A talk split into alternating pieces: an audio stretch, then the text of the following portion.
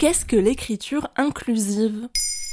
Merci d'avoir posé la question. Dans la prestigieuse école de Sciences Po Paris, l'écriture inclusive est valorisée et elle fait l'objet de points bonus à l'examen pour certaines matières. Alors qu'à l'Assemblée nationale, une proposition de loi a été déposée fin mars 2021 visant à interdire l'usage de l'écriture inclusive dans les documents administratifs. C'est le haro sur l'écriture inclusive. Je rappelle que l'écriture inclusive désigne l'ensemble des attentions graphiques et syntaxiques permettant d'assurer une égalité des représentations entre les hommes et les femmes. Voilà. L'écriture inclusive a surgi dans le débat public à l'automne 2017 après la découverte de quelques points médians dans un manuel scolaire. Jusqu'alors, le débat se cristallisait sur la féminisation des noms de métiers et de fonctions. Ambassadrice n'est pas que la femme de l'ambassadeur. Bien que cette bataille semble être gagnée, une autre vient prendre sa place. Celle de faire reculer le masculin qui le gagnait jusque-là sur le féminin. C'est vrai qu'en 2021, l'idée que le masculin l'emporte sur le féminin peut être considérée comme un peu désuet. Du moment qu'il y a un garçon dedans, ça compte euh, comme masculin. Même si les linguistes rétorquent que le masculin est neutre,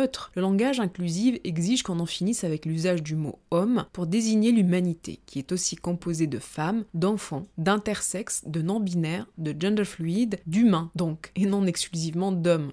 En fait, il y a déjà beaucoup de sexisme dans la, on va dire dans la vie de tous les jours, donc si en plus euh, le masculin euh, l'emporte sur le féminin, même dans la langue française, c'est... Euh, même De Gaulle avait compris qu'il fallait être inclusif pour se faire réélire, déjà à l'époque. Française français, aidez-moi. Pour limiter les doublés, d'autres techniques graphiques commencent à faire leur apparition dans la langue française. Le point médian, le tiret, la barre oblique ou le point bas, avant d'être des astuces inclusives, veulent surtout ouvrir la réflexion d'une écriture égalitaire. Écrire deux mots en un, c'est dire que les deux ont la même valeur. Mais qui décide d'un changement dans la langue? Les débats actuels mettent en jeu une relation entre des questions linguistiques et des questions de pouvoir. La France a une longue histoire de politisation des questions linguistiques. En 1539, une ordonnance de François Ier exigeait que les actes administratifs soient écrits en langage maternel français et pas en latin. Au XXe siècle, deux décisions majeures des autorités publiques sont à noter. La féminisation des noms de métiers en 1982 et les recommandations orthographiques de 1990. Dans les deux cas, ces prescriptions ont mis beaucoup de temps à rentrer dans l'usage. Alors c'est l'usage qui va gagner Un peu comme avec le ou la Covid? C'est vrai que la Covid est plus juste grammaticalement puisqu'il s'agit d'initiales qui font référence à la maladie, contrairement au coronavirus qui fait référence au virus. Mais force est de constater que l'usage se répond avec le Covid. Malgré les prescriptions de l'Académie française, la langue est vivante. Elle reste porose aux enjeux et aux usages de son époque. grammaire, grammaire, grammaire, grammaire.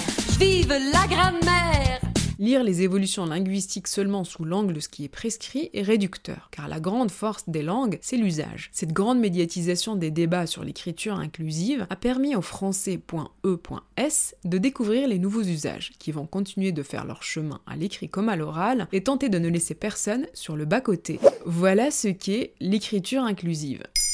Maintenant, vous savez, un épisode écrit et réalisé par Zineb Souleimani. En moins de 3 minutes, nous répondons à votre question. Que voulez-vous savoir? Posez vos questions en commentaire sur les plateformes audio et sur le compte Twitter de Maintenant, vous savez.